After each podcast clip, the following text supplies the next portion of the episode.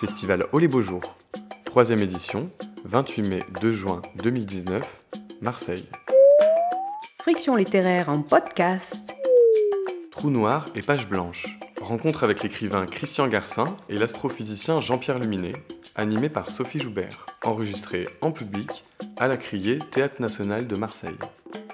Bonjour à tous et merci d'être avec nous euh, ce matin au théâtre de la Criée. Euh, merci d'être si nombreux euh, pour assister à ce dialogue entre Christian Garcin et, et Jean-Pierre Luminet dans le cadre du cycle Quand les sciences dialoguent avec la littérature. Alors, euh, Christian Garcin, le, public du, festival Au les Beaux Jours euh, vous connaît bien, hein, puisqu'on a pu vous entendre euh, jeudi parler de, votre nouvelle traduction des nouvelles d'Edgar Poe, hein, que vous avez faite avec Thierry Gilliboeuf. on a pu vous entendre aussi hier à propos de votre livre Travelling, livre coécrit avec Tanguy Vial, qui malheureusement ne pouvait pas être parmi nous. ce sont les, les chroniques de vos 100 jours autour du monde à bord d'un cargo. Et puis, vous êtes l'auteur de nombreux romans, dont La piste mongole, Les nuits de Vladivostok, euh, ou encore Les vies multiples de Jeremiah Reynolds.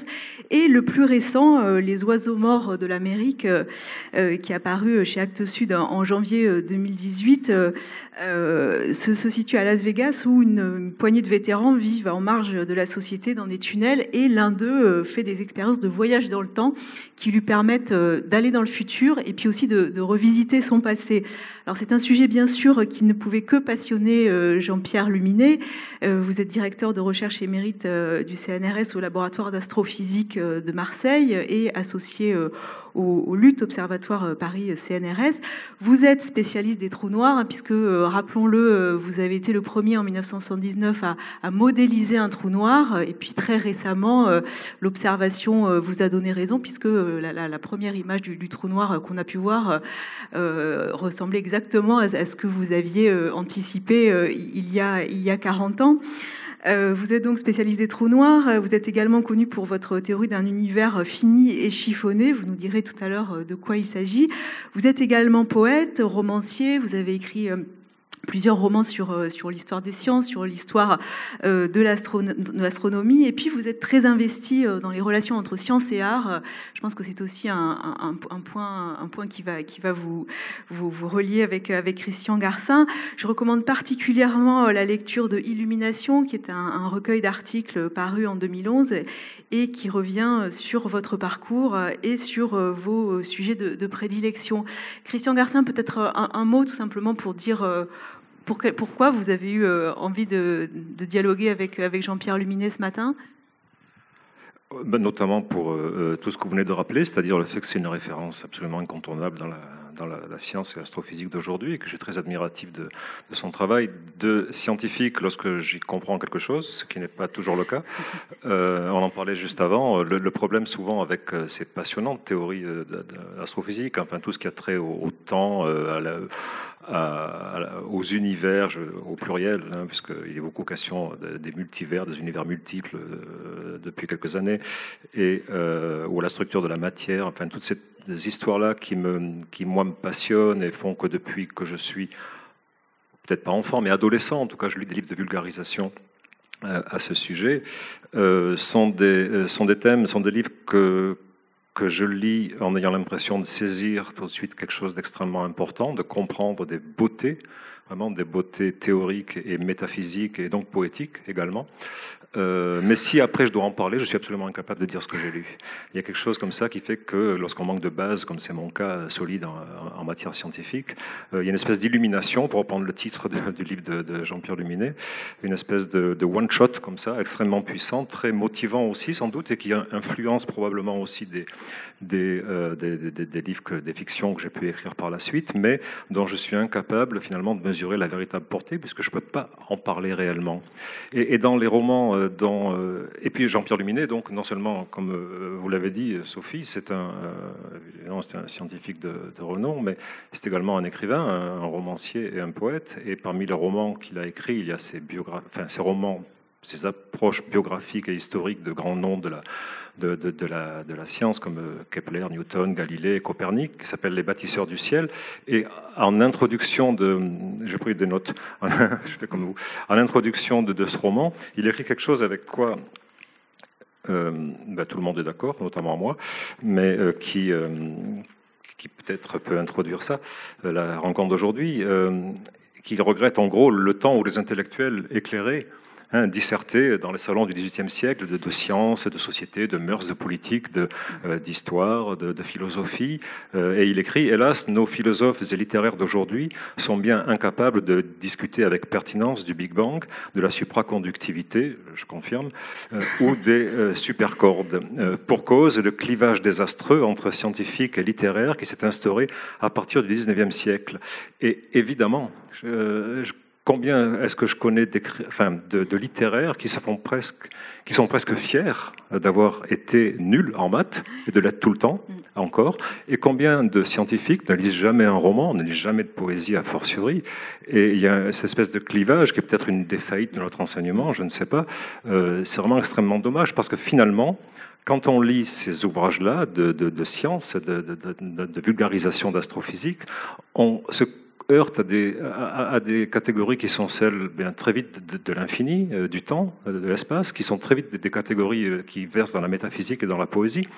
Et pour citer, après j'en ai terminé, un autre scientifique d'envergure qui est également à Marseille, qui s'appelle Carlo Rovelli, qui écrit dans un de ses recueils, je ne sais plus lequel, La science avant d'être faite d'expériences, de mesures, de calculs mathématiques, de déductions rigoureuses et surtout faite de visions, la science est une activité avant tout visionnaire. La pensée scientifique se nourrit de la capacité de voir les choses de façon différente de celle dont nous les voyions précédemment. C'est précisément la définition de l'art et de la poésie. Et, euh, voilà. Et ces passerelles-là, je trouve que c'est extrêmement important d'essayer de de les tendre parfois entre ces deux mondes-là. Voilà, et, puisqu'on parle des, en effet des, passerelles entre, entre la science et l'art, euh, la science et la poésie, euh, Jean-Pierre Luminet, dans, Illumination, vous citez à un moment euh, ces, vers du, poète Shelley. L'une des tâches de l'artiste consiste à absorber les nouvelles connaissances de la science et à les assimiler à des besoins humains, les colorer par des passions humaines et les transformer en chair et en sang de la nature humaine. Euh, une réponse peut-être à, ce que vient de, dire Christian. pourquoi au fond ce, clivage euh, aujourd'hui entre, euh, entre l'art et la science et, peut-être comment y remédier hein? Vous êtes un, des rares en effet à, faire ces passerelles entre, entre l'art et la science, entre la, science et la littérature. Oui, merci pour votre invitation. Vous avez merveilleusement introduit voilà, bah, tout ce qui fait tout ce qui fait mon travail euh, et ma passion depuis de si nombreuses années, c'est-à-dire euh, faire ressortir hein, faire ressortir le discours scientifique euh, d'une sorte de tour d'ivoire ou, des ghettos dans lesquels on a eu tendance à le à le mettre. Euh, et le sortir donc effectivement de ce clivage qui est malheureusement introduit très très tôt euh, dans, euh, dans l'éducation. tu seras, t'es bon en maths, tu seras scientifique, t'es mauvais, tu seras littéraire, ce qui est une absurdité totale. et donc, ben, moi je n'ai jamais fonctionné comme cela et depuis, de, depuis, depuis mon enfance, j'ai toujours tenté de, de pratiquer enfin, nous tous, on essaie de comprendre le monde avec les moyens que nous avons à notre, à notre disposition.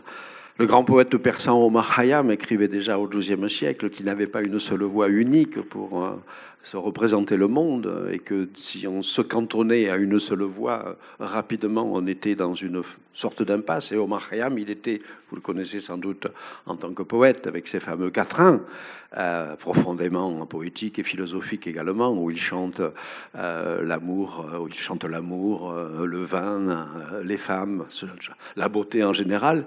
Et il chante aussi les mathématiques, parce qu'il était mathématicien, il était astronome, il a dirigé un grand observatoire de l'époque, donc il pratiquait beaucoup de ses activités, mais précisément parce que pour lui, ça formait un tout. Voilà. Alors, pour moi aussi, ça forme un tout. C'est-à-dire que quand on m'interroge souvent, mais, mais pourquoi, comment vous faites? Pourquoi à côté de la science, vous avez écrit de la poésie? Pourquoi vous faites euh, jouer de la musique? Pourquoi vous, faites de la lithographie? Etc. etc., etc. Euh, je dis, mais ce ne sont pas du tout des violons dingues, ce ne sont pas des hobbies que je fais à côté. Pour moi, c'est un tout. Voilà. C'est une façon euh, d'absorber ce que je, crois comprendre, ou plutôt ce que je ne comprends pas du monde, et à travers des, registres intellectuels différents, et donc des sensibilités et des émotions différentes. Donc effectivement, euh, parmi mes nombreux ouvrages, parce que j'en ai publié une trentaine, bon, il y a à peu près une quinzaine qui sont des essais de vulgarisation, puis il y a sept romans, et puis il y a une demi-douzaine de recueils de poèmes. Alors c'est vrai qu'Illumination, bon, c'est loin d'être le dernier, mais c'est celui qui montre finalement à travers euh, une récapitulation sur une série d'articles publiés, qui montre un petit peu la plus large palette des intérêts, euh, voilà, qui m'a mm. toujours euh, agité. Donc la science, bien entendu, l'astrophysique, mais l'histoire des sciences, les rapports entre art et sciences, comme vous l'avez effectivement mentionné, et puis la littérature, la musique, et toutes ces choses-là, qui, je répète, me font... Oui ce qui, m'a particulièrement frappé à la lecture de, cet ouvrage, euh, c'est de voir l'importance de, l'imaginaire euh, dans, le, dans, le, travail du chercheur, de l'imaginaire et, de la création. Parce que, alors, vous, vous vous êtes consacré, alors d'abord aux mathématiques, puis à, la physique, mais à la physique théorique, c'est-à-dire euh, à une capacité d'abstraction extrême. Ce n'est pas l'expérimentation, l'observation qui vous intéresse, c'est vraiment le, voilà, la, la théorie. Et, et dans cette recherche théorique, il y a une grande part d'imaginaire, puisque évidemment, quand, vous, quand vous modélisez le, trou noir en 1979, il faut bien vous projeter très très loin dans une image. C'est ça aussi la recherche. Bien sûr. Alors, il y a évidemment également différentes façons de pratiquer le métier de scientifique.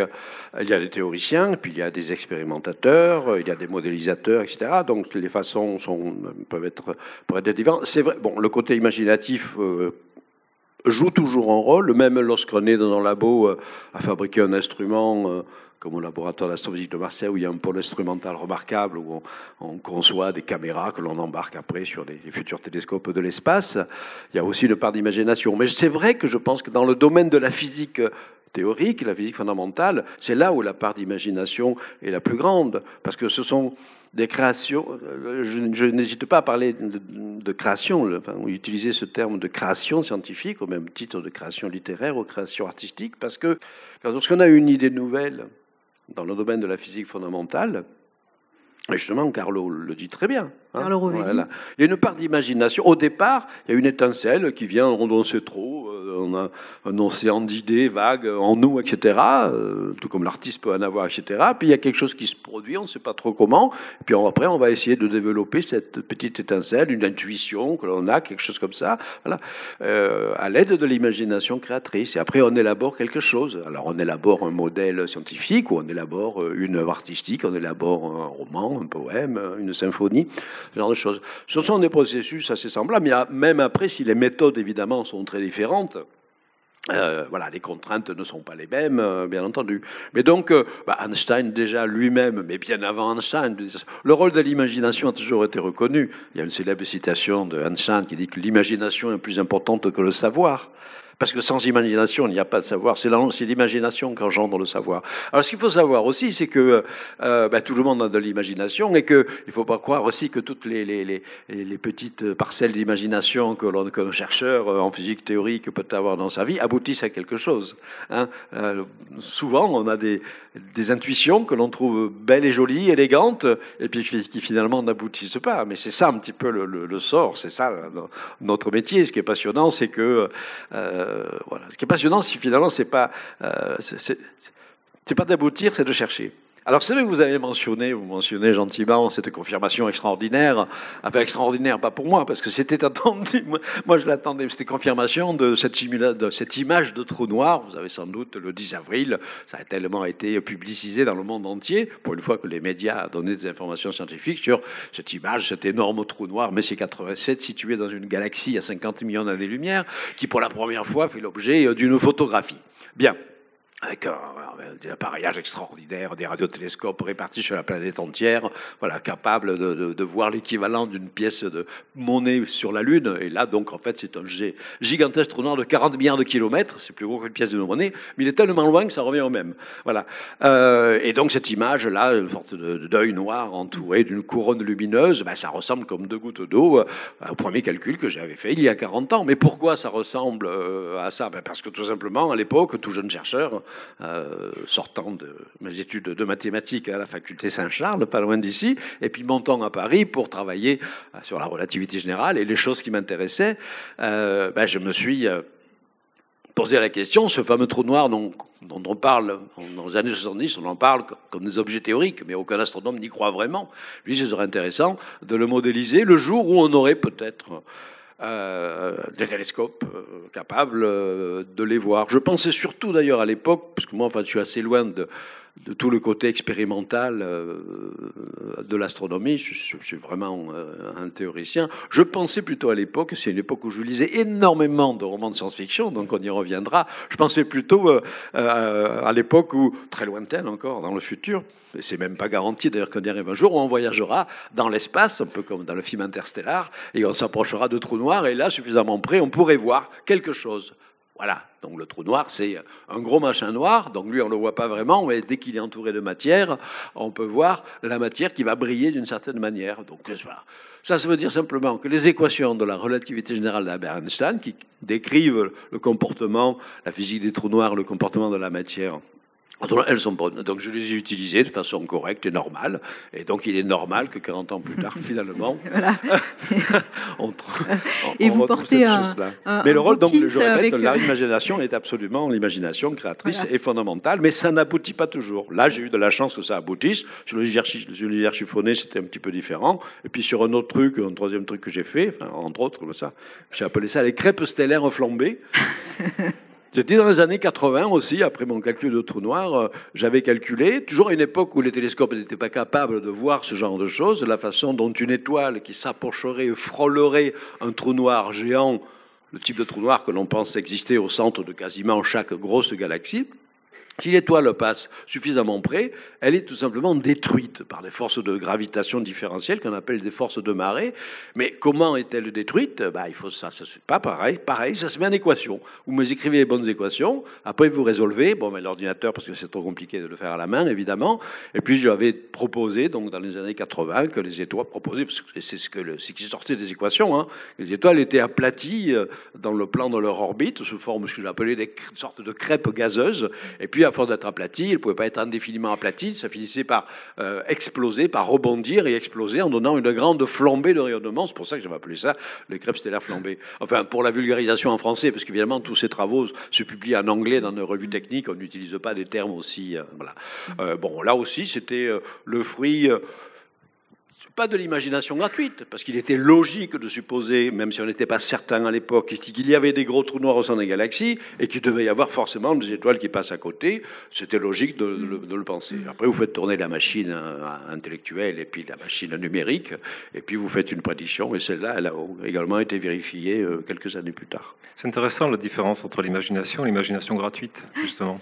Euh, non, mais voilà, on parlait tout à l'heure avec Jean-Pierre Luminet d'Edgar Poe. Alors, il se trouve que, comme vous le mentionnez au début, commun, en effet. Voilà, hein, euh, J'ai retraduit avec mon ami Thierry Juliboeuf, qui est, qui est là, euh, l'intégrale des nouvelles d'Edgar Poe. Mais Edgar Poe, dans un essai qui s'appelle Eureka, euh, sur lequel Jean-Pierre Luminet a écrit, euh, a quelques intuitions, disons, on peut le dire, euh, sur certains points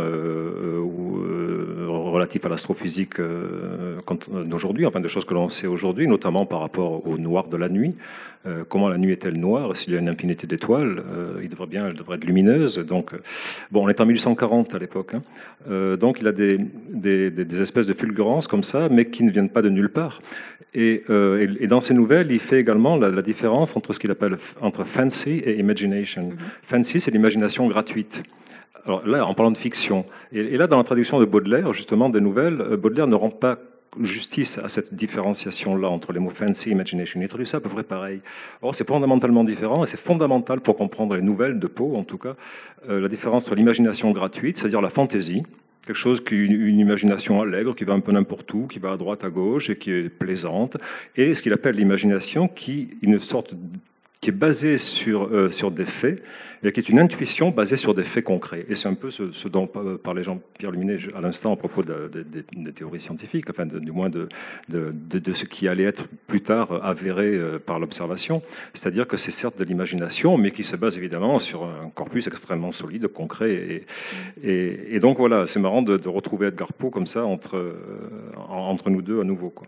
Et puis quand, j'entends euh, parler Jean-Pierre Luminet, il me semble qu'il y, a des choses assez similaires avec la démarche de l'écrivain. Au fond, euh, le chercheur euh, a l'intuition de, formes nouvelles hein, qu'on n'a jamais, jamais eu en tête, mais des, mots euh, trouve des images nouvelles. Enfin, c'est proche de la démarche de l'écrivain, au fond. Oui, euh, on n'est pas tout le temps dans l'invention de forme. Hein. Euh, c'est très important dans l'histoire des arts et de la littérature, mais parfois on se coule à l'intérieur de formes existantes. Euh, chaque livre, donc chaque grand chef-d'œuvre de la littérature peut-être crée une forme, et encore, est-ce que c'est le cas? Mais il est vrai qu'il y a une, projection, effectivement, quelque chose de, l'ordre du tâtonnement et de l'adéquation entre la forme choisie, la, les mots, puisque c'est un travail sur les mots, sur la langue et sur la syntaxe, hein, avant tout, la littérature euh, qui, vient, qui se nourrit effectivement de, de, l'imaginaire ou de l'imagination dans le sens imagination, pas dans le sens fancy, euh, encore une fois. Euh, et oui, on est un peu dans la même, dans la même prospective, disons. Alors, si on en vient plus précisément à, ce roman que j'évoquais tout à l'heure, Les oiseaux morts de l'Amérique, donc je le disais, vous mettez en scène un, un groupe de vétérans. Alors, ils n'ont pas le même âge, ils ne sont pas de la même génération. Certains ont fait le Vietnam, d'autres ont fait l'Irak. Et c'est une espèce de, peuple de marginaux qui vit dans, des tunnels euh, à côté de, Las Vegas. Et l'un d'entre eux, qui a connu jadis un, étudiant en astrophysique, euh, fait par la seule force de sa pensée, alors force de sa pensée qui va, plus vite que la vitesse de la lumière, on sait que c'est pas possible d'aller plus vite que la, vitesse de la lumière, euh, fait des voyages dans le futur et, euh, et, dans le passé parce qu'il se rend compte qu'au fond le futur ne l'intéresse pas parce que c'est une espèce de, de, de projection euh, complètement apocalyptique, donc il va préférer euh, revisiter son passé. Comment est, est, née cette, cette histoire et, et cette envie d'aborder cette, cette, question du temps, des voyages dans le temps? Vous questionnez aussi le, les, les, multivers, les univers parallèles. Enfin voilà, on, va peut-être parler d'un sujet à la fois. Bah, ça vient sans doute de problématiques liées euh, au départ à l'enfance et à mes lectures euh, de, livres euh, de, donc de vulgarisation, évidemment, à l'adolescence, toutes ces fascinations pour les voyages dans le temps, pour les univers, pour l'univers en général. J'étais absolument fasciné par tout cela et je, n'ai jamais cessé de lire des, livres qui, en faisaient état. Et, et puis, c'est trouvé que lorsque j'étais enfant, je vivais dans un monde de science-fiction, mais je ne le savais pas. C'est-à-dire que, euh, par exemple, je lisais quand j'étais adolescent euh, le roman, j'avais lu le roman d'Arthur Clarke 2001, Odyssée de l'espace, et puis la suite 2010, Odyssée 2, si bien que euh, depuis le début des années 2000, chaque fois qu'on fête la Saint-Sylvestre, je me dis encore une année de science-fiction. J'en reviens pas en 2019. Quoi. Pour moi, c'est toujours le futur 2010. Vous c'est quelque chose d'assez étonnant. Et, je baignais déjà dans un univers de science-fiction, comme nous tous, c'est-à-dire que déjà l'univers euh, était, comment dire, n'était pas un espace vide peuplé d'objets qui se situent ça et là, mais une espèce de grand mollusque à l'intérieur desquels les corps créent des, des, entonnoirs de gravitation. Euh, il y a des images extrêmement poétiques sur la structure de l'univers dans énormément de livres. Euh, j'étais déjà dans un monde où, le temps ne s'écoule pas de la même manière selon qu'on se trouve plus ou moins lié à la gravitation et selon qu'on se trouve plus ou moins lié à, la vitesse. C'est le fameux paradoxe des jumeaux euh, que beaucoup de monde connaît, c'est-à-dire, peut-être que Jean-Pierre Luminet en parlerait mieux que moi, mais disons que si un, des deux jumeaux quitte la Terre dans une fusée qui va à peu près à la vitesse de la lumière et voyage pendant 20 euh, ans vers une étoile euh, qui se situe donc à 20 années-lumière. Lorsqu'il reviendra sur Terre, 40 années seront écoulées, tandis que lui, il n'en aura vécu que 5 ou 6, donc il aura 25, euh, 35 ans de moins que son jumeau. Enfin, ces paradoxes-là, qui sont des paradoxes avérés, scientifiques, pour moi, c'était de la science-fiction, c'était vraiment de la fancy de l'imagination gratuite, des choses qui étaient que dans, que, auxquelles je ne croyais pas. Or, il se trouve que c'est plus ou moins, euh, aujourd'hui, c'est admis par la, y compris la, les théories des multivers, y compris peut-être le voyage dans le temps, à travers ces, fameux trous de verre qui se situeraient à l'intérieur des trous noirs. Euh, alors il y a un problème qui, euh, là encore je laisserai Jean-Pierre Illuminé en parler, qui est la stabilité des trous noirs. Euh, mais, mais, donc ces idées-là qui sont des idées totalement, qui me faisaient rêver d'une manière tout à fait adolescente et, et, gratuite, en fait il se trouve que ce sont des des problématiques d'aujourd'hui, quoi, euh, réellement avérées par les recherches scientifiques d'aujourd'hui. Et, euh, dans ce roman, euh, l'idée de départ, c'était de mettre en scène quelqu'un, un vétéran du Vietnam, qui était dépossédé en quelque sorte de son présent, puisqu'il n'arrivait pas à se souvenir de son passé. il y avait un événement, il y avait deux événements traumatiques dans, dans, sa jeunesse, dans sa petite enfance et dans la guerre, pendant la guerre du Vietnam, lors d'une bataille à laquelle il a participé en 69, au moment Il a été rapatrié le jour où Neil Armstrong a débarqué sur la Lune, en juillet 1969. Euh, donc, euh, ce personnage qui, était dépossédé de son présent parce qu'il n'avait pas d'accès réel à son passé. Et il se projetait dans le futur à travers des, mentalement, à travers des lectures euh, de revues scientifiques, de revues de vulgarisation, de livres de science-fiction. Il lisait tout ce qui était à sa disposition pour se projeter mentalement dans le futur, mais chaque fois qu'il se projetait dans le futur, il arrivait dans des futurs évidemment désastreux, apocalyptiques ou post-apocalyptiques. L'humanité dévastée, la planète, euh, ce qui malheureusement pourrait très bien se produire, hein, euh, la planète euh, inhabitable ou inhabitée. Bon. et le voyage dans le passé, lui disait-on, était impossible, alors que le voyage dans le futur, lui, restait possible pourvu qu'on voyage à la vitesse de la lumière. ce qui est pas gagné quand même. Euh, mais euh, donc, euh, ce qu'il fait finalement, il va se projeter dans son propre passé, dans sa propre enfance, par le mécanisme, par une espèce d'introspection, d'anamnèse, disons, où peu à peu son passé va se révéler à lui et lui révéler des choses qu'il avait oubliées. Voilà.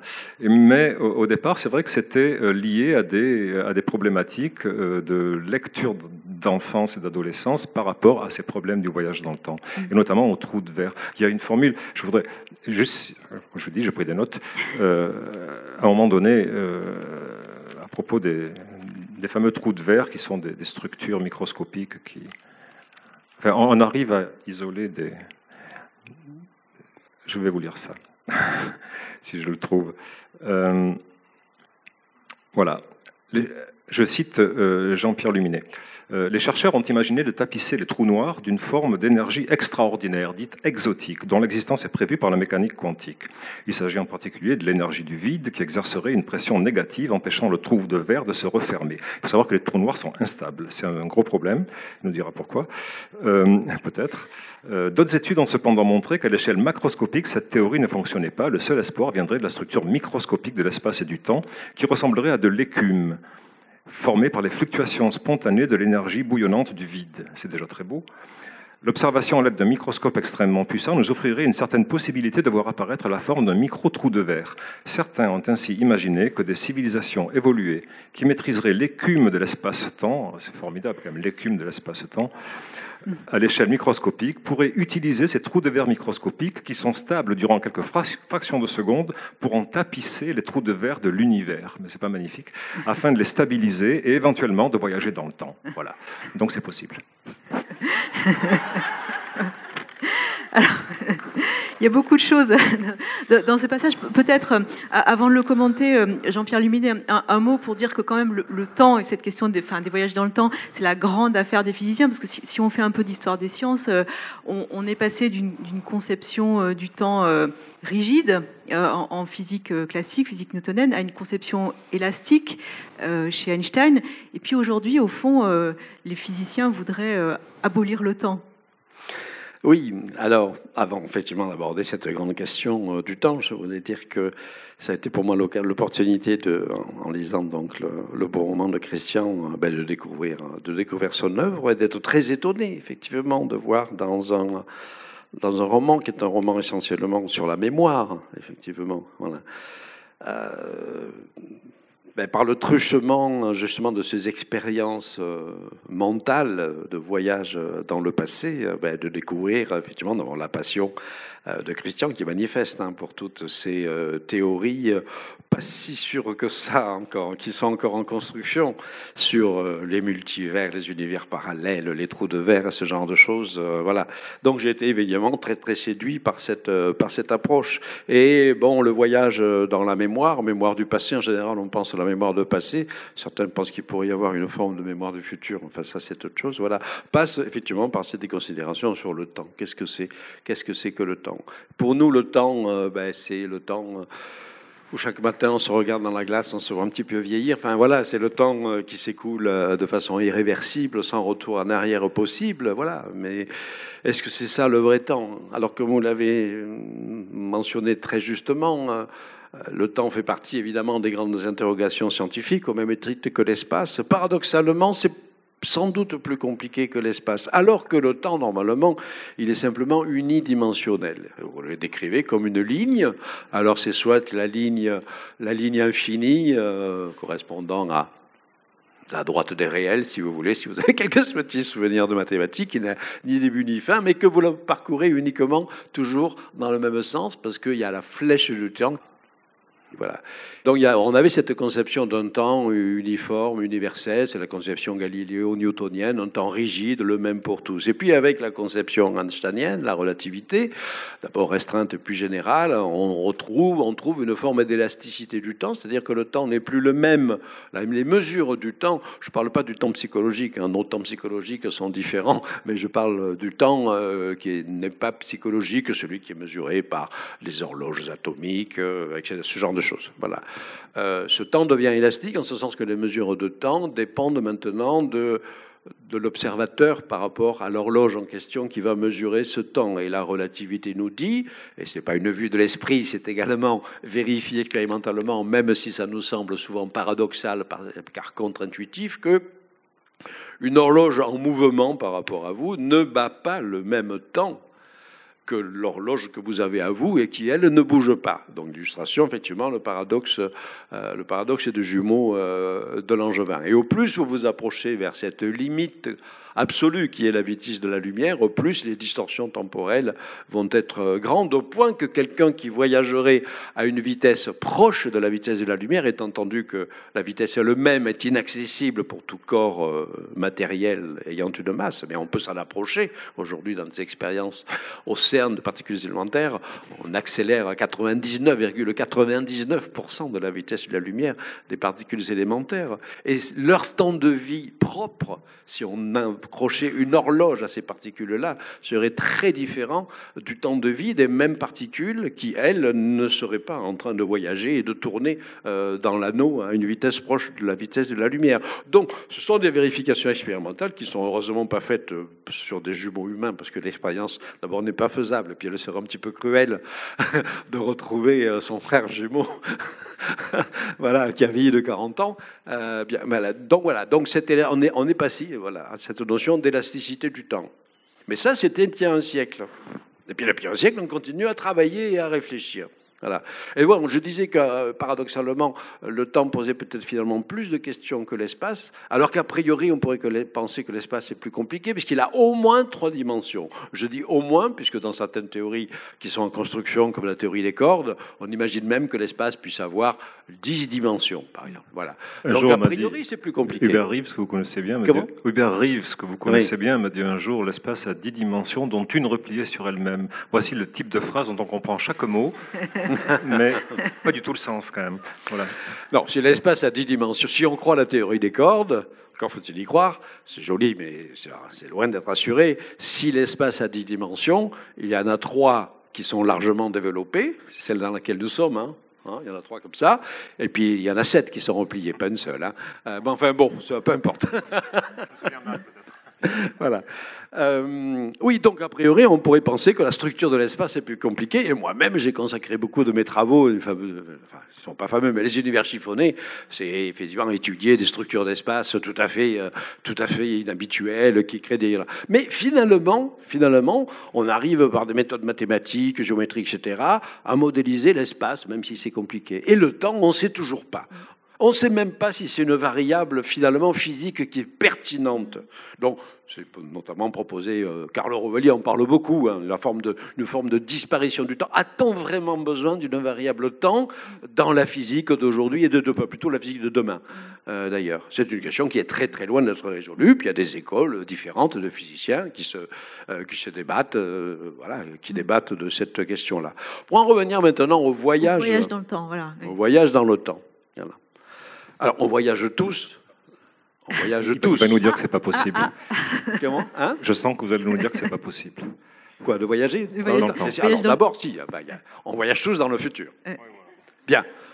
On peut y voyager à des vitesses différentes grâce à nos vitesses. Bon, c'est vrai que nous, nos vitesses sont très faibles par rapport à la vitesse de la lumière, donc grosso modo, on voyage tous à peu près à la même vitesse. Voilà, comme je l'ai dit avec le paradoxe des jumeaux, les voyages forment la jeunesse, donc voyagez beaucoup, au plus vous voyagez, voilà, au moins le temps s'écoulera vite pour vous.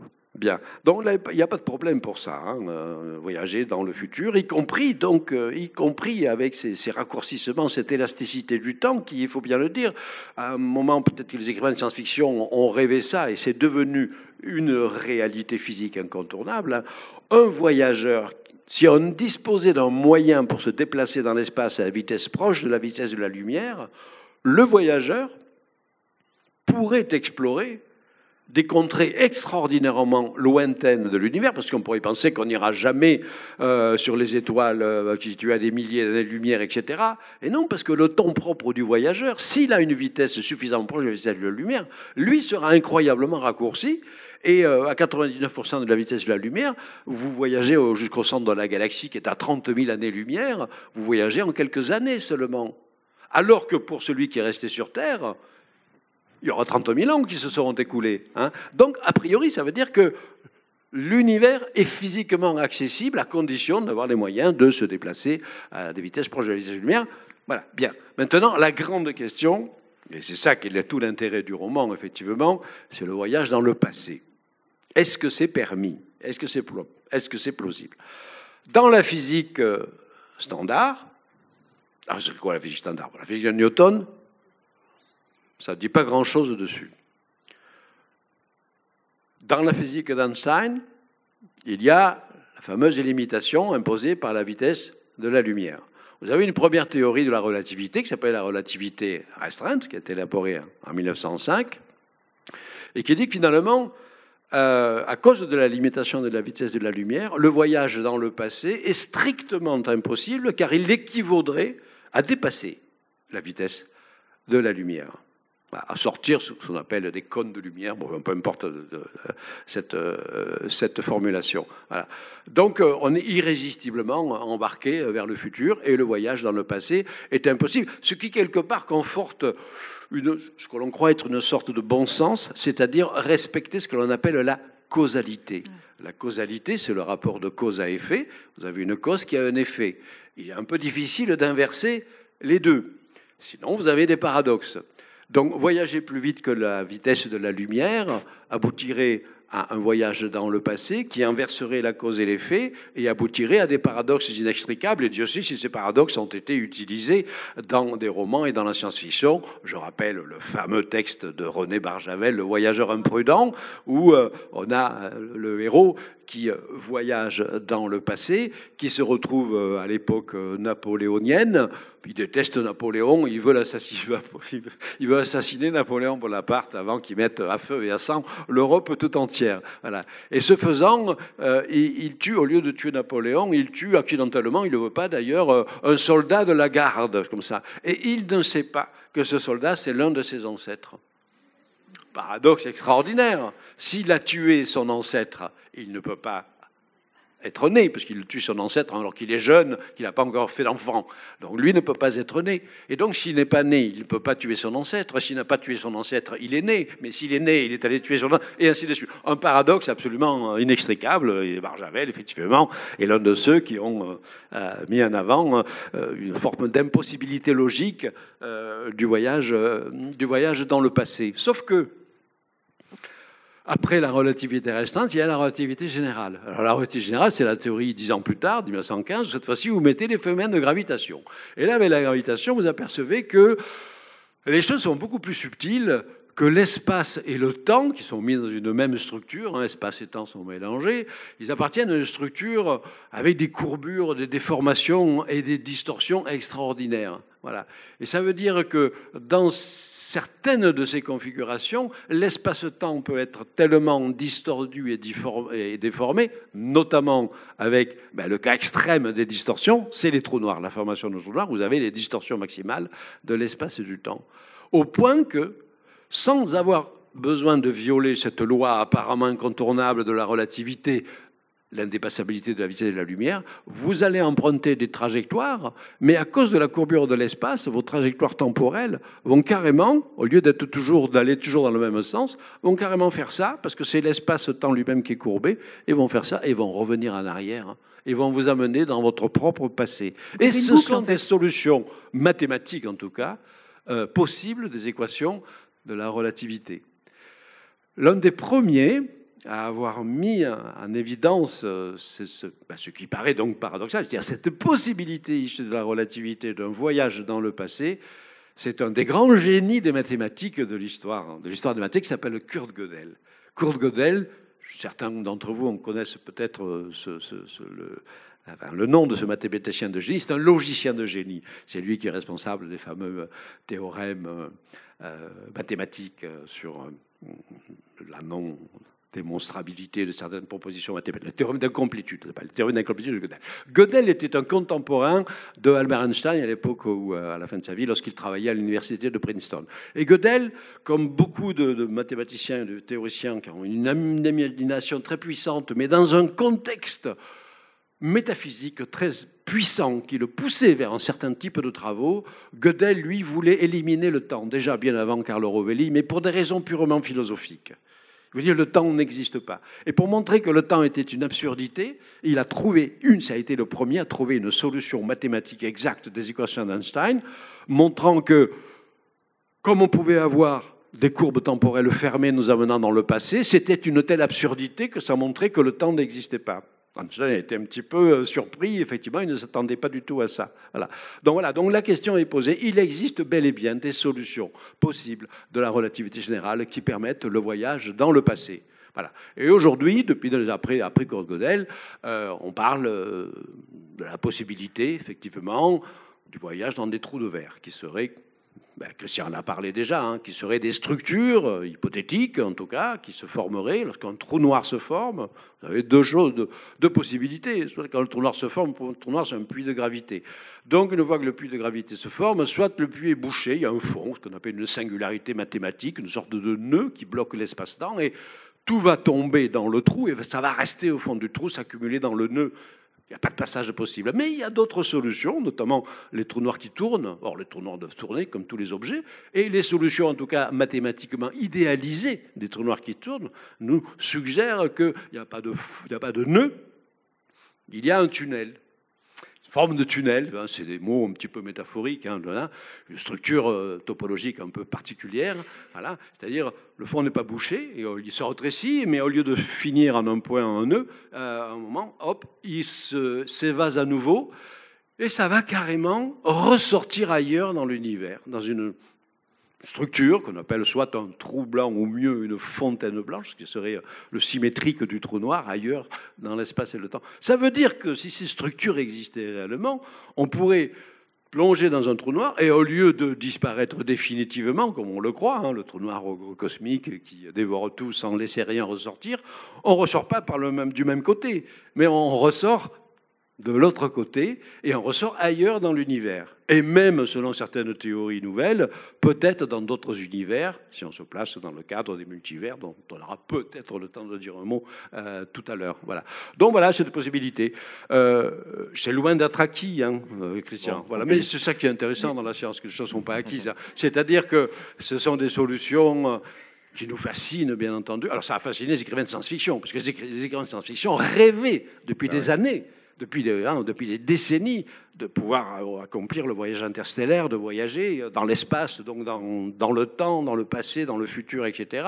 Et il a fallu attendre l'hypothèse des trous de verre pour que l'on commence à avoir peut-être une possibilité, euh, non plus seulement imaginaire, une possibilité réelle, mais comme vous l'avez dit, il y a effectivement pour l'instant quelques problèmes, l'instabilité fondamentale des trous de verre, mais comme les physiciens ne se laissent jamais décourager par ce genre de difficultés, et que l'imagination est au pouvoir, eh bien on se dit, le trou de verre est instable, eh bien, on va le stabiliser artificiellement. Et pour le stabiliser artificiellement, ben, pour éviter qu'il ne se bouche au moment où il rentre, oui, alors pourquoi le trou de verre est instable? Euh, Oui, parce que, admettons qu'un trou de verre soit formé et qu'il soit là.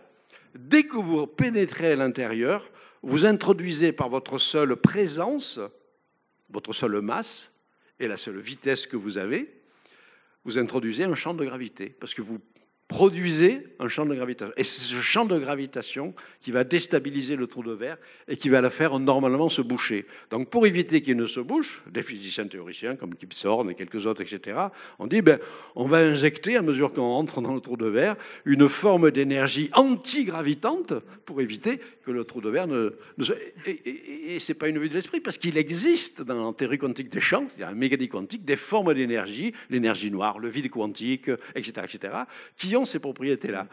Donc voilà, on en est là, c'est assez jouissif, parce qu'il y a un côté ludique hein, dans la recherche scientifique, vous l'avez compris, voilà, mais c'est loin d'être garanti. Mm. Mais ce qui est, ce qui est génial, c'est qu'il y ait des écrivains qui, qui lisent ça, qui, qui sont inspirés par ça et qui après voilà utilisent ces éléments qui sont encore effectivement des éléments incertains de la recherche mais qu'ils utilisent pour nous faire rêver à travers des romans.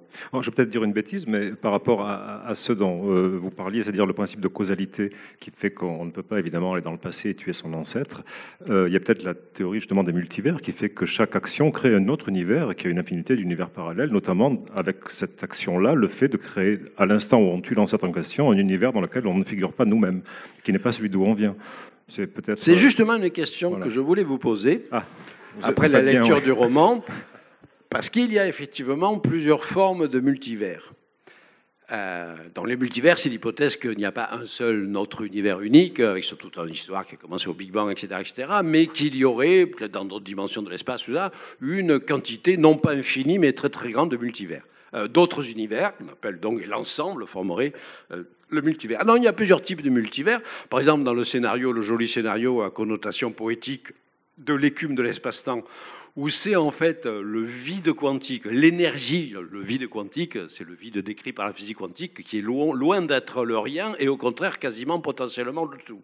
C'est-à-dire c'est bourré d'énergie, une, énergie qui bouillonne, qui fluctue en permanence, et les grosses fluctuations d'énergie, à la manière euh, de, vagues, lorsqu'il y a une tempête euh, ici à Marseille, enfin, c'est pas, très fréquent heureusement, mais enfin voilà, vous avez des grosses vagues, vous pouvez pas faire une description précise de l'état de l'océan, vous avez de l'écume qui se détache. Alors c'est très métaphorique tout ça, mais vous allez dire finalement, euh, les grosses fluctuations d'énergie de l'écume du vide euh, produisent des gouttes, et chaque goutte est un univers potentiellement qui se forme. Hein, parce que l'énergie, c'est espace, temps, matière, donc c'est un univers. Le nôtre serait une goutte très particulière euh, de, de l'écume du vide. Voilà. Donc ça, c'est un type de multivers. Il y en a un autre, antérieur à toutes ces théories-là. Et justement, la question que je vais vous poser, c'est que est-ce que vous avez pensé plutôt au multivers de la théorie d'Everett? Alors, je dis que c'est la théorie d'Everett, c'est une interprétation de la physique quantique. Je suis sûr que vous avez pensé à ça, d'ailleurs. Je pense, a priori, vous allez me le dire. En physique quantique, vous dit que l'état d'un système quantique, hein, de particules, etc., euh, ce n'est qu'une superposition de plusieurs états possibles. Et tant que vous n'avez pas fait une mesure, l'objet en question n'est pas décrit par un État particulier, mais par une superposition d'États, y compris des choses qui pourraient éventuellement être contradictoires d'avoir un machin à la fois droit et gauche, etc. Donc mélanger deux. Donc c'est symbolisé par la fameuse expérience de pensée qu'on appelle le, chat de Schrödinger. Vous en avez sans doute entendu parler. Euh, vous avez mis un chat dans une boîte. L'expérience un peu cruelle, mais c'est une expérience de pensée, hein, évidemment. Vous mettez un chat dans une boîte avec euh, une petite fiole qui contient un poison qui peut se libérer selon des processus radioactifs un petit peu aléatoires, etc. Donc euh, le chat, tant que vous n'ouvrez pas la boîte pour voir l'état du chat, vous ne pouvez pas dire si votre chat est mort ou vivant, parce que le réel état quantique du chat, c'est une superposition d'un chat mort et d'un chat vivant. Ça paraît absurde. Au niveau du chat, c'est idiot, effectivement. Mais au niveau de la particule élémentaire, c'est vrai et c'est vérifié. Mais à partir du moment où vous faites la mesure, donc vous ouvrez la boîte, vous regardez le chat, ben vous dites, ben, il est mort. Ou alors, mieux, il est vivant. Hein? Ok, voilà. Bon, Et dans l'interprétation standard, qu'on appelle l'interprétation de l'école de Copenhague, d'ailleurs de la physique quantique, il n'y a que cette possibilité qui se réalise. Vous faites la mesure, vous constatez, ben, le chat est vivant. Ok. Il y a une autre interprétation qui n'est pas standard, mais qui est peut-être plus profonde et plus pertinente, qui s'appelle l'interprétation dite de Everett, qui était un chercheur des années 1950, qui a dit, mais en fait, dans chaque mesure, à chaque fois que vous faites une mesure, vous créez des univers différents, dans lesquels les superpositions, les états superposés vont bifurquer et vont continuer à exister, mais dans des univers différents. Donc, si dans votre univers à vous, vous voyez que le chat est vivant, ben, l'expérience a, a créé un univers, un autre univers où le chat est mort et ainsi de suite. Et donc finalement, vous avez euh, l'histoire de l'univers serait une, arborescence incroyable où à chaque fois qu'il y a des mesures qui sont faites, et les mesures c'est pas forcément évidemment quelqu'un qui va faire des expériences avec des chats, c'est n'importe quelle interaction dans particules, etc., etc., etc. vous avez donc une bifurcation sans cesse et permanente entre des millions et des milliards et des milliards d'univers différents dans lesquels toutes les possibilités sont réalisées. Alors donc après, ben, pourquoi ne pas voyager mentalement euh, d'un de ces univers à l'autre? Alors, est-ce que c'est plutôt le multivers de Verrette auquel vous avez pensé, plutôt que les multivers des trous noirs ou les multivers Clairement, chaque action qui crée un univers différent à chaque fois. Mais ça, c'est un truc euh, auquel beaucoup de monde pense depuis assez longtemps, quand même, en vérité. Hein. Et moi, je me souviens quand j'étais euh, jeune adulte, euh, j'avais écrit quelques textes comme ça, à, vos, à prétention poétique, dans lesquels il y avait cette, idée-là, c'est-à-dire le fait que chacune des actions entreprises crée des univers différents à chaque fois. Et c'est assez fascinant, en fait, c'est vertigineux, c'est complètement fascinant. Ce dont je voulais parler aussi, c'est à propos du temps. vous en parlez d'ailleurs dans euh, dans Illumination, je pense, ou dans, oui, forcément, dans un des articles d'Illumination, si la, mécanique, enfin, la, théorie de la relativité générale, de la relativité générale d'Einstein a tant de succès finalement public, euh, même si on ne comprend pas tout, mais enfin, tout le monde tout le monde connaît au moins, c'est très relayé, disons. C'est aussi parce que ça correspond à une expérience du temps qui est la nôtre, c'est-à-dire que pas un temps uniforme et linéaire, enfin linéaire peut-être, mais pas uniforme. C'est-à-dire que euh, chacun euh, sent bien que euh, n'est pas uniquement la personne qu'on est là tout de suite. Moi qui vous parle en ce moment, je suis à la fois celui que je suis, mais je suis aussi le, petit garçon de 7 ans en culotte courte, le jeune adulte de 30 et, et l'adulte un peu moins jeune, et puis l'adolescent.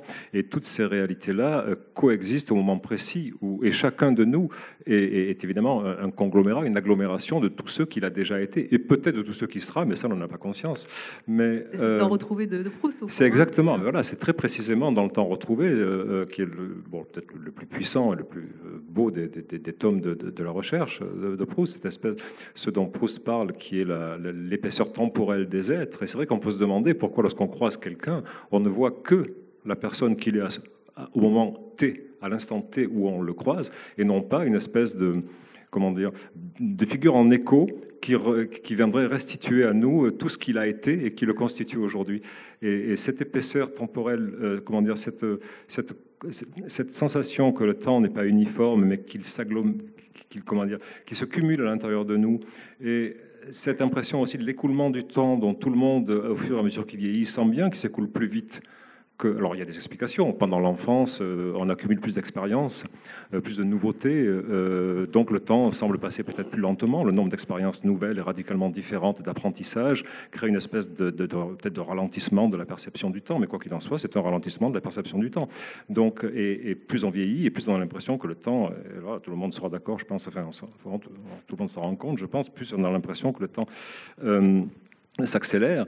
Et euh, donc cette perception de la non-uniformité du temps, ça vient résonner très précisément avec, euh, et je crois que vous en parlez dans, Illumination, avec la, mécanique, euh, avec la, relativité générale d'Einstein. Voilà, c'est par rapport. Et ce dont je ne parle pas dans l'illumination, mais c'est une bonne opportunité, euh, euh, c'est cette notion euh, fondamentale d'épaisseur du temps. Et c'est ça qui rend la chose si difficile. On n'a pas du tout les mêmes perceptions, nous, sur l'espace et sur le temps.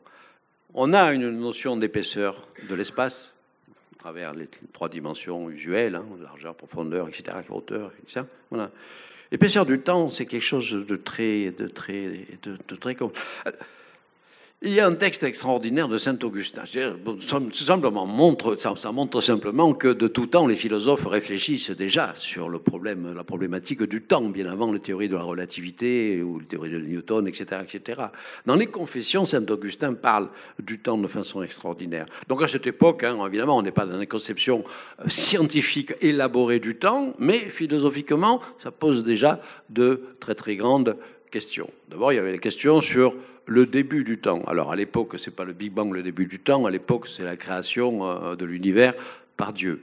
Ce qui pose déjà une difficulté philosophique à l'époque. Il y a une anecdote que j'aime, beaucoup. Euh, quand on fait des conférences, euh, nous, sur le Big Bang, on dit le Big Bang, c'est supposé être le début du temps, même si maintenant on commence à élaborer des théories d'un avant Big Bang. Régulièrement, on me posait pendant 20 ans la question, mais alors qu'est-ce qu'il y avait avant le Big Bang?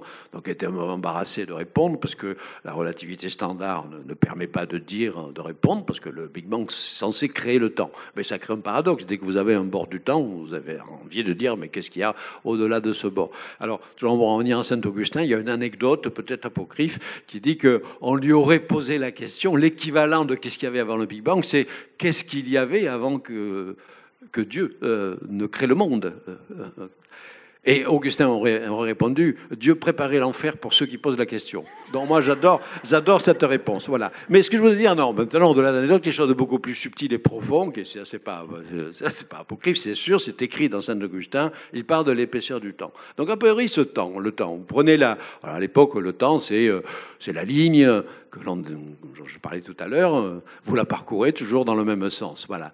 Et donc vous avez un curseur, c'est le présent. Le curseur bouge constamment le long de cette ligne. Donc le curseur, qui normalement n'a pas d'épaisseur, c'est le présent juste instantané, ça n'a aucune épaisseur, il sépare le passé, qui a une énorme épaisseur, et le futur, qui a une énorme épaisseur. Et là où c'est absolument génial, c'est une intuition je dois, philosophique absolument extraordinaire, Saint Augustin, mais qui est, parce qu'il est aussi un mystique, une expérience mystique, il dit que peut-être cette épaisseur apparemment infiniment nul du présent, qui bouge en plus constamment, contient potentiellement les épaisseurs du passé et les épaisseurs du futur. Et il suggère que certaines expériences mystiques peuvent finalement dilater totalement ce présent apparemment sans épaisseur pour nous faire percevoir la totalité des choses. C'est extraordinaire comme euh, mais ça montre bien euh, donc ça reste un problème philosophique mais ça montre bien effectivement comment le temps euh, pose des questions absolument fondamentales pas seulement sur le plan scientifique mais également sur ce plan philosophique et sur le, temps que nous portons tous en nous. Oui, pour les croyants, c'est la présence de Jésus qui, qui transperce les volumes du temps et qui est contemporain de tout le monde, et du futur, du présent et du passé. Euh, mais, alors, la, comment dire, la dimension métaphorique, effectivement, vous en avez souvent parlé. Euh, les, pauvres, ils sont bien forcés, les astrophysiciens, d'utiliser une, euh, heureusement pour nous, une acception métaphorique de, ces concepts, parce que sinon c'était représentable, hein, bien entendu. À propos de la mécanique quantique, en fait, du paradoxe de la présence quantique, j'avais lu une autre. Alors, il y a le chat de Schrödinger, bien sûr, mais j'avais lu l'histoire de, enfin, l'image du poisson quantique, c'est-à-dire un pêcheur qui est au bord d'un lac, et dans ce lac, il y a un poisson quantique. Euh, ce qui signifie qu'il est partout dans le lac, absolument partout, dans tous les endroits du lac. Euh, et en fait, il n'est poisson qu'au moment où il est pêché. Il n'y a qu'à ce moment-là où sa réalité devient manifeste, il devient poisson. Mais sinon, s'il retombe à l'eau, il redevient poisson quantique dans tout. Évidemment, ce sont des métaphores qui, euh, laissent imaginer, euh, qui permettent de visualiser des, conceptions qui sont sinon tout à fait inimaginables au sens propre, pas visualisables.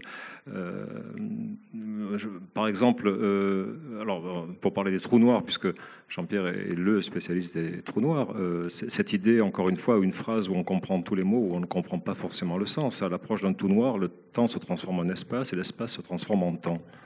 C'est très très simple comme syntaxe. Euh, par contre, pour représenter ça, c'est pas. Alors il y a une image que, quand je sais plus dans le film Interstellar si le, personnage passe à travers un trou noir, je crois. Mais euh, alors bon, pour toutes les pour toutes les raisons qui ont été expliquées, ça paraît difficilement envisageable.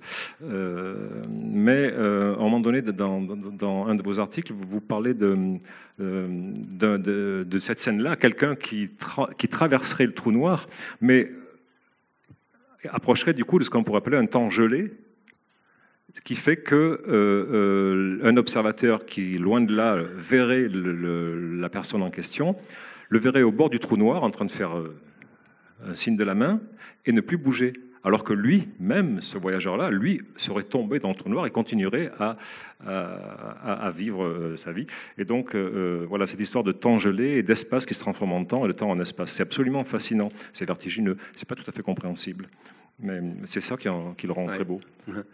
Ah ben bon, pour le, pour le trou noir, un, petit peu, en fait, c'est le BABA même de la définition du trou noir, c'est-à-dire que c'est lié à l'élasticité du temps dont je parlais tout à l'heure.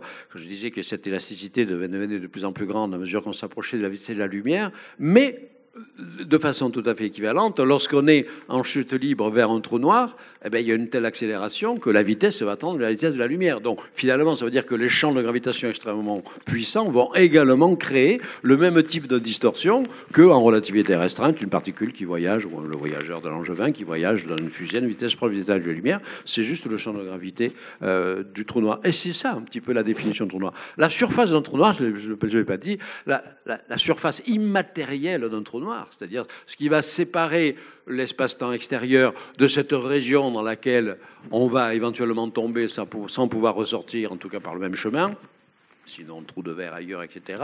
Ça s'appelle un horizon des événements. Donc ça porte bien son nom. Ça veut dire que pour tout observateur qui est à l'extérieur de cette surface, à l'extérieur du trou noir, tout ce qu'il y a dans le trou noir, c'est au-delà, c'est caché, parce que c'est-à-dire les événements de l'espace-temps qui sont dans le trou noir sont cachés, ils sont au-delà d'un horizon, c'est-à-dire que l'espace et le temps est tellement courbé, de la même façon que dans l'horizon terrestre, euh, le navigateur ne voit pas la totalité de la surface de la Terre à cause de la courbure de la surface de la Terre. Vous avez une courbure de l'espace-temps qui vous crée un horizon où les événements, tous les événements au-delà de cet horizon, vous sont inaccessibles. Et c'est exactement ça la définition euh, du trou noir. Donc après, il est normal que ces distorsions, euh, ce gel temporel, agissent, c'est-à-dire que l'explorateur le, du trou noir qui va tomber en chute libre vers le trou noir avec sa propre horloge, euh, ben ça se fera un temps propre parfaitement fini. Ça se passera mal pour lui à la fin, c'est sûr, mais peu importe. S'il choisit un gros trou noir, il peut réellement traverser euh, la surface d'un gros trou noir sans subir euh, des étirements, etc., etc. Voilà. Et transmettre des images, par exemple, de télévision. Il a une caméra embarquée avec lui et il transmet des images de ce qui se passe dans son vaisseau à mesure qu'il tombe vers son copain qui lui reste à l'extérieur, en tournée autour, à regarder. Et là où il y a la distorsion est extraordinaire, c'est que son copain, il regarde les images, et au début, ben, les images du film euh, ressemblent. par exemple, effectivement, dans un de mes bouquins, je prends l'exemple, je dis l'astronaute, l'explorateur, fait un dernier salut à l'humanité. Donc il commence un salut solennel, il va faire ça, etc. Et puis au moment où, en fait, il franchit dans son vrai temps à lui le trou noir, son geste est là. Donc dans son temps à lui, il continue. Voilà, simplement la deuxième partie de son geste, il est dans le trou noir. pour lui, il n'y a rien de spécial. Pour l'observateur extérieur, il va voir le début du geste, et puis le, geste va se ralentir, va se ralentir, va se ralentir, et il va se figer éternellement dans cette position-là. C'est-à-dire que toute la partie du geste euh, qui se passe de l'autre côté du trou noir sera totalement inaccessible. Donc ça, c'est effectivement euh, la définition même, en fait, euh, du trou noir. Euh, Christian Garcin, je, le disais tout à l'heure, euh, euh, votre personnage renonce au, voyage par la pensée dans le futur parce qu'il se retrouve face à un futur apocalyptique, post-apocalyptique. Et j'aurais aimé savoir, Jean-Pierre Luminet, vous, en tant qu'astrophysicien, comment voyez-vous ces, visions forcément apocalyptiques du futur, ces visions de, de l'effondrement de notre avenir très noir? Enfin, Quelle est votre, votre réflexion là alors je dois dire que bon, j'ai un petit peu évolué là-dessus, c'est-à-dire que toute ma vie j'étais fondamentalement optimiste, c'est une bonne chose, etc. Voilà. C'est vrai qu'avec le tour, je ne vais pas tomber après dans le pessimisme excessif et les théories sur la catastrophe finale, l'extinction de l'humanité, ce genre de choses, etc. Voilà. Mais c'est vrai qu'on prend quand même euh, pas un très bon chemin. Euh, donc, je suis d'accord que si effectivement on commence à faire des projections dans le futur sur l'état de la Terre, euh, sauf si on ne change pas radicalement notre façon de vivre, de consommer, ceci, cela, on en parle beaucoup, ça fait partie des grands sujets d'aujourd'hui, bien entendu, eh bien, on court à une forme de, catastrophe. Alors, la catastrophe, hein, c'est pas l'extinction de l'humanité, si c'est juste la, euh, chute de, la civilisation capitaliste, on passera à autre chose et ce sera pas plus mal, hein, sans doute. Hein, ça. Voilà, voilà. Pensez l'humanité, elle va pas disparaître euh, il y a des, des énormes problèmes. La biodiversité, c'est pas l'humanité qui disparaît, c'est les millions d'autres espèces, euh, etc. Donc la biodiversité, je crois que c'est le, principal problème, encore plus que la pollution et beaucoup plus que le réchauffement climatique, parce que Dieu sait si la Terre a connu des réchauffements climatiques dans le passé, non pas d'origine anthropique, c'est-à-dire due à l'activité humaine, mais par des phénomènes astronomiques. Certes, sur des périodes plus longues, bah, l'humanité s'est adaptée, hein, les périodes glaciaires, euh, périodes de réchauffement, etc. Voilà. Mais en revanche, effectivement, euh, la biodiversité, la disparition des animaux, euh, des plantes, des insectes, etc. Ça bouleverse tout le climat, enfin tout le pardon, tout le tout le système écologique et on fait partie de ce système-là. Donc je suis d'accord. C'est vrai, si euh, une expérience enfin, mène dans le passé, dans le futur, c'est pas très agréable. Donc il vaut mieux aller dans le passé. Il y a une question d'ailleurs à Christian que j'avais posée. Est-ce que c'est ça, ça m'a beaucoup intrigué. Est-ce que ces voyages, c'est des voyages purement mentaux? Est-ce que c'est un. ouais, on n'a pas besoin de que c'est un roman. hein, Vous n'avez pas besoin, pas besoin peut-être de donner une réponse, mais ça m'a intrigué. Est-ce que ce sont des voyages réels ou c'est une pure illusion de l'esprit? Il croit qu'il voyage et, il fan- et ce sont de purs fantasmes qui reconstituent. Bah, je peux m'en sortir par une pirouette hein, en disant en disant que chaque lecteur se fait euh, son idée sur le sujet. Oui. Euh, euh, moi, j'en ai une d'idée, euh, euh, mais ça ne veut pas dire que c'est la bonne en vérité. Euh, mon point de vue, c'est que ce sont des, voyages qu'il se, crée, lui-même, des, des autopersuasions. Euh, mais on peut soutenir, je pense, avec. D'ailleurs, un des enjeux de l'écriture de ce livre, comme dans deux autres que j'avais écrits, qui abordaient parfois des, des thèmes pas identiques, mais enfin similaires, disons, euh, c'était de laisser justement plusieurs interprétations possibles, de pas de pas affirmer oui, il a voyagé dans le temps. Bon, quand même, enfin, je n'ai pas envie d'écrire un livre où je, je pourrais écrire un livre de science-fiction pur avec un voyage dans le temps. Bon, je, je n'en ai pas écrit, Euh, ni euh, de tout de suite dire non, non, mais dire au lecteur un petit coup de coude, non, non, mais vous inquiétez pas, en vérité, c'est un petit délire qui se fait. Et voilà. Non, non, je pense, euh, j'espère pouvoir laisser le libre champ aux deux interprétations. Voilà. Et puis il y a- il y, a cette chose très belle de, ce personnage qui parcourt euh, le, strip, donc la- l'avenue de Las Vegas, euh, en essayant de dessiner le silence. C'est un. Oui, euh, ce, personnage, ce, vieil, enfin, vétéran de la guerre du Vietnam, c'est en effet quelqu'un qui a donc subi un traumatisme, un double traumatisme, notamment pendant la guerre, assez, assez fort. Donc, il a laissé, comme je le disais tout à l'heure, euh, privé d'une partie de son passé, donc euh, incapable de reconstituer, enfin, de vivre réellement son présent, et, et qui est quelqu'un qui parle pas au début du livre, ou très peu. Euh, il n'est pas hostile, hein, il est juste en dehors du discours. Euh, il s'adresse, parle par monosyllabes euh, et euh, il est plongé vraiment à l'intérieur de lui-même, dans les voyages qu'il imagine ou qu'il fait réellement, mais voilà, dans, dans les voyages temporels vers le futur. Euh, et puis, euh, il essaie de saisir justement ce présent qui lui fait défaut. Et comment peut-il le saisir? Eh bien, en, en- à la manière d'un auteur de haïku japonais peut-être, qui cristallise l'instant et le présent à travers trois vers de 5, 7, 5, 12, 17 syllabes. Euh, lui, il- le saisit à la- à l'aide d'un crayon, euh, d'une feuille de papier, en dessinant euh, les, grands espaces, les grandes perspectives de Las Vegas, parce que Las Vegas, tout le monde connaît Las Vegas pour le strip, c'est-à-dire l'endroit absolument, comment dire, très singulier, pas forcément réjouissant, qui est ce grand, cette succession de casinos, d'hôtels qui qui déborde de, de, de, de, lumière, de- d'odeur, de, musique, de, fric, de, luxe et de mauvais goût. Et, mais Las Vegas, par ailleurs, c'est une ville hein, de 2 millions d'habitants, qui est plutôt pauvre d'ailleurs, avec des grandes avenues, comme dans beaucoup de villes américaines de ces régions-là, euh, des grandes avenues, de grandes perspectives, un grand ciel, on est en plein désert, hein, euh, un grand ciel blanc, enfin bleu, bleu clair, blanc, euh, vide. et, donc ce qu'il essaie de faire, lui, c'est de créer et beaucoup de bâtiments extrêmement géométriques, évidemment, euh, et ce qu'il essaie donc, c'est de dessiner, il appelle ça dessiner le silence, c'est-à-dire dessiner l'immensité de l'espace en vérité euh, qui s'ouvre devant lui à travers les, constructions géométriques, dans ses grandes perspectives, et, euh, et le silence qu'induit le grand ciel qui vient sur lui. Et c'est comme ça qu'il essaie de restaurer un peu l'épaisseur de son présent qui lui fait défaut. Vous avez en commun euh, ce, ce vers de, de William Blake euh, que, que vous citez euh, tous les deux, tenir l'infini dans la paume de la main et l'éternité en une seconde. Quel- quelques mots sur, euh, sur William Blake hein, que, vous, que vous citez, euh, Jean-Pierre Luminet, à plusieurs reprises et qui est présent aussi dans, dans le roman euh, de Christian. Euh, William Blake fait partie euh, ben, de ces visionnaires Un des grands mentionne intuitifs. Carlo Rovelli, oui, un immense, immense, poète, et puis à travers ses œuvres en art plastique, ses gravures aussi. oui, bah, bah, finalement, il y a une vingtaine d'années, j'ai publié, euh, j'ai publié un, de mes nombreux ouvrages qui s'appelle Les poètes et l'univers, où je me suis passionné pour les rapports entre l'évolution de nos idées sur l'univers à travers l'approche scientifique, astronomique, etc. Et puis la façon dont les poètes en parlaient. Et puis on s'aperçoit qu'évidemment, euh, il y a des ponts entre les deux, c'est-à-dire certains poètes sont à l'écoute de développement des connaissances de leur époque et les intègrent dans leur perception poétique propre de l'univers. Alors ça crée souvent de, de poètes, poèmes plutôt didactique, disons, où le poète va reprendre la parole, euh, va doubler la parole du scientifique en utilisant cette fois-ci des métaphores, des mots, en mettant tout ça en vers, etc.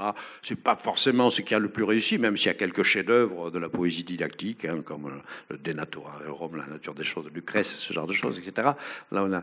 Mais je mettais en exergue aussi dans ce recueil, dans les commentaires, ce que j'appelais les rêveurs d'univers dont Edgar Poe fait partie, je pense également, et puis d'autres, euh, certains euh, poètes romantiques comme le poète Jean-Paul Richter ou Gérard de Nerval, etc. C'est-à-dire, euh, ils sont pas forcément. Edgar Poe, oui, il suivait un petit peu les développements scientifiques de, son époque. C'est pour ça que dans Eureka, il y a notamment, non seulement son imaginaire scientifique, mais appuyé quand même sur, sur quelques lectures, mais d'autres comme Gérard de Nerval ou Jean-Paul Richter, etc., n'ont pas de culture scientifique particulière. Ce qui est fascinant, c'est que avec l'intuition simplement poétique qui nous fait également réfléchir d'une autre manière sur notre représentation du monde, eh bien, certains poètes ont trouvé des choses intuitivement euh, par l'approche donc purement poétique que plus tard euh, les scientifiques euh, retrouveront d'une autre manière. donc j'aime beaucoup ces choses. Et Blake fait visiblement partie de cette catégorie de visionnaires qui perçoit avec sa sensibilité artistique et poétique des choses qui éventuellement se retrouveront d'une autre façon. Mais, mais vous-même, vous, vous, avez longtemps euh, séparé votre activité de, de chercheur et, et, votre écriture poétique. Et puis un jour, vous vous êtes rendu compte que, que peut-être vous pouviez lier les deux. Oui, alors pendant longtemps, bon, j'ai commencé à écrire de la poésie euh, bien avant de devenir un chercheur. Euh, parce que la littérature a toujours fait partie de ma vie et de mon existence, euh, roman et, poésie. Et c'est vrai que pendant très longtemps, j'ai été totalement schizophrénique, c'est-à-dire je séparais, et je voulais séparer absolument ces deux activités en disant que ben, ce sont deux modes radicalement différents, euh, différents pardon, pour, pour, parler du, pour parler du monde. Ben, la science va aborder un certain nombre de questions, puis il y a tout un tas d'autres questions sur lesquelles je pensais que la science n'avait strictement rien. Je pense toujours que la science ça, ça n'a rien à dire. Euh, et, la, poésie servait à ça. Voilà, donc je n'allais pas utiliser mon écriture poétique pour faire euh, du, didactisme et euh, retraduire, retraduire en vers ce que je, les travaux que je faisais sur les tournois dans les univers chiffonnés. Donc pour moi, la poésie, ça sert à exprimer ben, l'essentiel enfin, des sentiments humains qui sont difficilement descriptibles par une approche scientifique. C'est un peu plus tard que j'ai redécouvert cette magnifique phrase de Gaston Bachelard qui parle du double infini du cosmos et de l'âme humaine. Voilà. Donc, je séparais ces deux, parce que les deux sont. Le cosmos, il n'est pas infini, l'âme humaine peut-être oui, mais enfin bon, voilà. Je séparais ces deux choses-là. Euh, Et puis, effectivement, à mesure que euh, voilà, j'ai évolué, etc. Euh, voilà, je, je, suis devenu moins schizophrène et puis j'ai commencé à, à voilà, à introduire euh, des éléments de réflexion sur ce justement, cette métaphoriquement en tout cas, le double infini euh, du cosmos et de, et de l'âme humaine. Et donc j'ai commencé à utiliser de plus en plus dans mon écriture poétique, qui continue à parler uniquement du cosmos intérieur, j'ai commencé à utiliser métaphoriquement des termes venant du cosmos extérieur euh, pour décrire euh, le cosmos intérieur. Et euh, ça renvoie aussi à quelque chose de très profond que Christian a, a dit tout à l'heure sur l'adéquation de la forme et du fond. Et à partir d'une certaine époque, une dizaine d'années, mon écriture poétique elle-même a fini par être influencée dans sa forme, non pas dans le fond, mais dans sa forme, euh, qui va créer après une multiplicité de fonds différents par une forme de polysémie, a été influencé par mes travaux une partie de mes travaux scientifiques sur ce qu'on appelle la topologie, c'est-à-dire euh, les formes bizarres de l'univers. Et je me suis aperçu que finalement, on pouvait avoir une forme d'écriture poétique topologique, c'est-à-dire un truc totalement non linéaire qui me permet de rentrer dans un poème, dans la lecture d'un poème, non plus de façon linéaire, en commençant par le premier vers en haut et finissant par le, le, vers en bas de page, etc. Mais vous pouvez rentrer d'une quantité de façons différentes, façon topologique, et chaque lecture crée crée euh, une multiplicité de sens, cette, cette polysémie. Donc voilà pourquoi, effectivement, euh, j'ai fini par euh, avoir une écriture poétique de plus en plus. Là, je repensais à la phrase de William Blake. En fait, c'est un peu ça le trou de verre, hein, l'infini dans le creux de la main et l'éternité en une seconde. Il suffit qu'il y ait un petit trou de verre dans le creux de la main, vous le tapissez d'un peu d'écume de l'espace-temps, et puis, et puis voilà, franchissez ça et vous arrivez dans une autre, une autre partie de l'univers. Ce, sera, le, ce sera le, le, mot de la fin. Il, nous reste euh, quelques minutes pour, euh, pour vos questions euh, dans la salle. Je crois qu'un micro, un micro circule. Alors j'en profite pour vous dire qu'une séance de signature est prévue juste après cette rencontre dans le hall du théâtre de la Criée. Est-ce qu'on a des questions? Non? Pas de questions Tout le monde a tout compris, c'est génial. Est-ce que vous avez tout compris Non, mais n'hésitez Non, mais malheureusement, on n'a pas parlé. Alors, bon, je vais remplacer. Alors, là, on n'a pas parlé, finalement, on n'a pas suffisamment parlé, en fait, euh, du merveilleux roman de, de Christian. Parce que ce qu'il y a de plus beau là-dedans, parce que ça, on n'a pas parlé, c'est effectivement, après avoir été découragé d'explorer le futur, tellement que on va explorer le passé, c'est-à-dire sa propre mémoire. Et la chose la plus bouleversante du roman, imaginer que ça puisse se produire, c'est aller dans son propre passé et se voir enfant. Et essayer finalement de résoudre les questions que souvent on se pose tous, parce que pour nous, la petite enfance, on en a perdu la mémoire. Et on aimerait savoir des choses qui se sont passées et qui nous ont construits. Mais, on n'est pas sûr que ce soit passé. Et on, si des fois, on peut interroger encore nos parents s'ils sont encore là. Et c'est pas forcément, euh, ils vont pas forcément vous donner la réponse non plus, parce qu'ils ont aussi leur propre, leur propre vie privée. Et ce que je trouve bouleversant, c'est ça. On arrive par ces voyages temporels vers le passé, on remonte dans la petite enfance, on se voit et on voit peut-être, on, voit la mère, on voit le père et on, on comprend des choses qui se sont passées que l'on ignorait, et pourtant ce sont ces choses-là qui nous ont construites. C'est la partie la plus belle du roman dont on n'a pas parlé.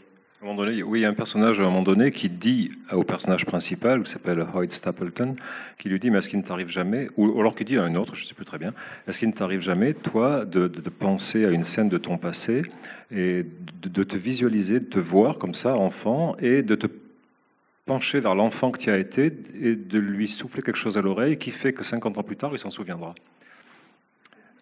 Voilà. Et eh bien, c'est ça qui est un, qui est un peu à, l'œuvre. En tout cas, moi, ça m'arrive. Merci. Merci.